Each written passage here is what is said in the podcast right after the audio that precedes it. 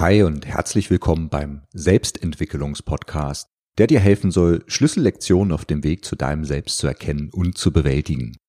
Ich heiße Andreas und die heutige Folge liegt mir ganz besonders am Herzen, denn das, was ich dir heute mitgeben möchte, hat es wirklich in sich.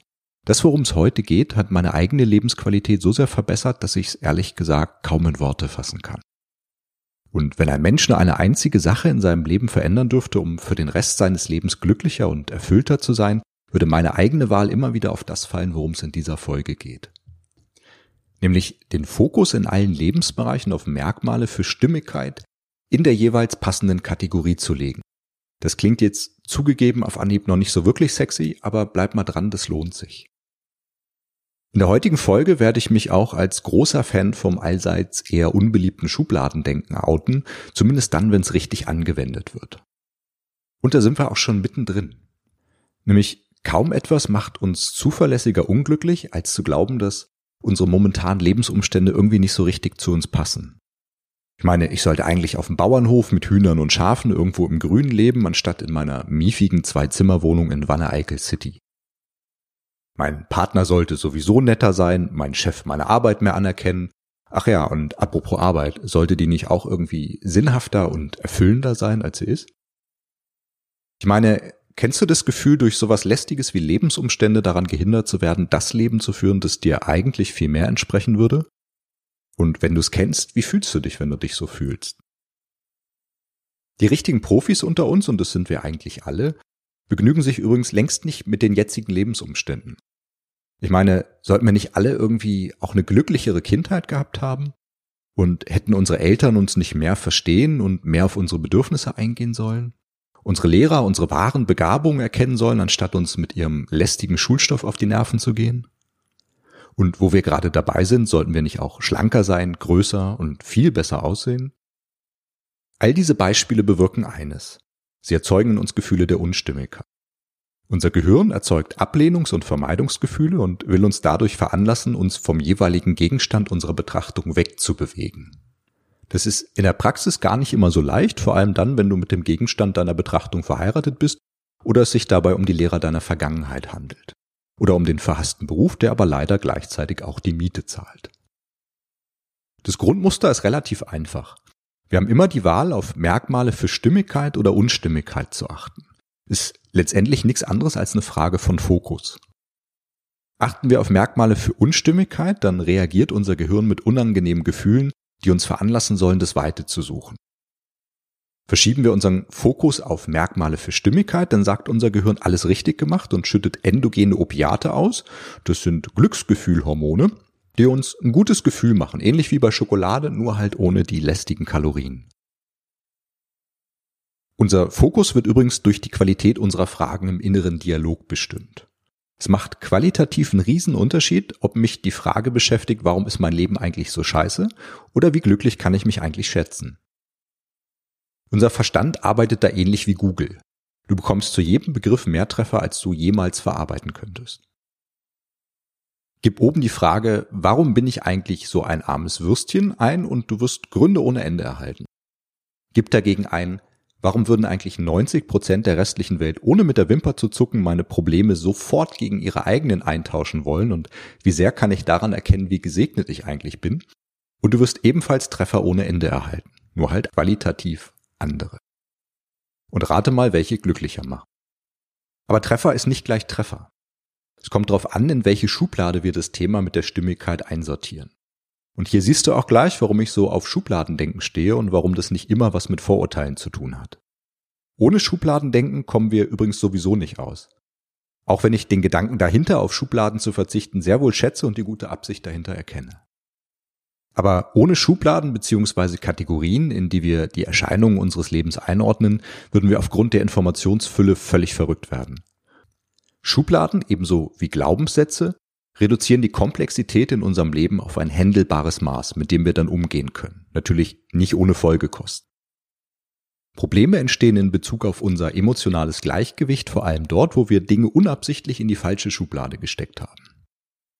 Da fällt mir jetzt spontan mein ehemaliger Nachbar Erwin ein, Äh, ich nenne ihn hier mal Erwin und äh, Erwin wohnt nicht da, wo ich jetzt wohne, sondern da, wo ich vorher gewohnt habe und äh, schräg gegenüber und hatte ein geringfügiges Problem damit, wo ich mein Auto abgestellt habe. Es war nämlich vor seinem Grundstück, da durfte ich eigentlich mehr oder weniger stehen, aber er sah das anders und das war äh, ein knuspriger Nachbarschaftsstreit äh, inklusive äh, seinerseits Anzeige bei der Stadt und zerkratztem Auto und selbst gebasteltem Kissen mit Nägeln, was dann oder Holzbrett mit Nägeln, was dann so hinterm Vorderreifen platziert wurde, dass der Reifen eigentlich platzen musste, wenn man losfährt und all solche Geschichten. Also es war ja, es hatte äh, tolle Momente und ich habe für mich gemerkt, dass ich äh, extrem unsouverän darauf reagiert habe und habe natürlich bin Coach und Berater und habe natürlich den Anspruch an mich möglichst immer oder hatte ich damals so möglichst immer souverän zu reagieren und das war damals überhaupt nicht der Fall und es hat mich tierisch geärgert. Und mit der Zeit habe ich aber gemerkt, dass Erwin bei mir in der völlig falschen Schublade gelandet war, nämlich in der Schublade Nachbarn. Das machte erstmal Sinn, weil er ja direkt daneben oder schräg gegenüber gewohnt hat. Aber für die Schublade Nachbarn gelten für mich persönlich bestimmte Regeln, wie man ist weitestgehend freundlich zueinander, man grüßt sich über den Gartenzaun, man leiht sich mal ein Päckchen Zucker oder Butter. Und all das passte bei Erwin irgendwie nicht so richtig und das machte Probleme, weil mein Gehirn, mein, mein Gehirn jetzt jedes Mal hingegangen ist und hat Ist- und Sollwert überprüft und hat gemerkt, die sind nicht in Deckung, da gibt es ein großes Problem, großen Unterschied und hat äh, mir Vermeidungsgefühle gemacht, wenn du so möchtest. Und irgendwann habe ich Erwin mal in eine passende Schublade einsortiert, nämlich in die Schublade Sparringspartner für innere Gelassenheit. Und es hat alles verändert und plötzlich hatte ich jede Menge Gelegenheit, ähm, meine innere Gelassenheit zu üben und da war ich Erwin sogar erschreckend dankbar für. Und ich war irgendwann arg enttäuscht, als Erwin sich ein neues Opfer gesucht hat und mir die Gelegenheiten ausgingen, da eben mit Erwins Hilfe meine innere Ruhe zu, ähm, zu trainieren. Und du siehst daran schon, alles passt für irgendwas. Wenn du feststellst, dass du etwas als extrem unstimmig empfindest, prüf erstmal, in welche Schublade du es einsortiert hast und welche Regeln für diese Schublade gelten.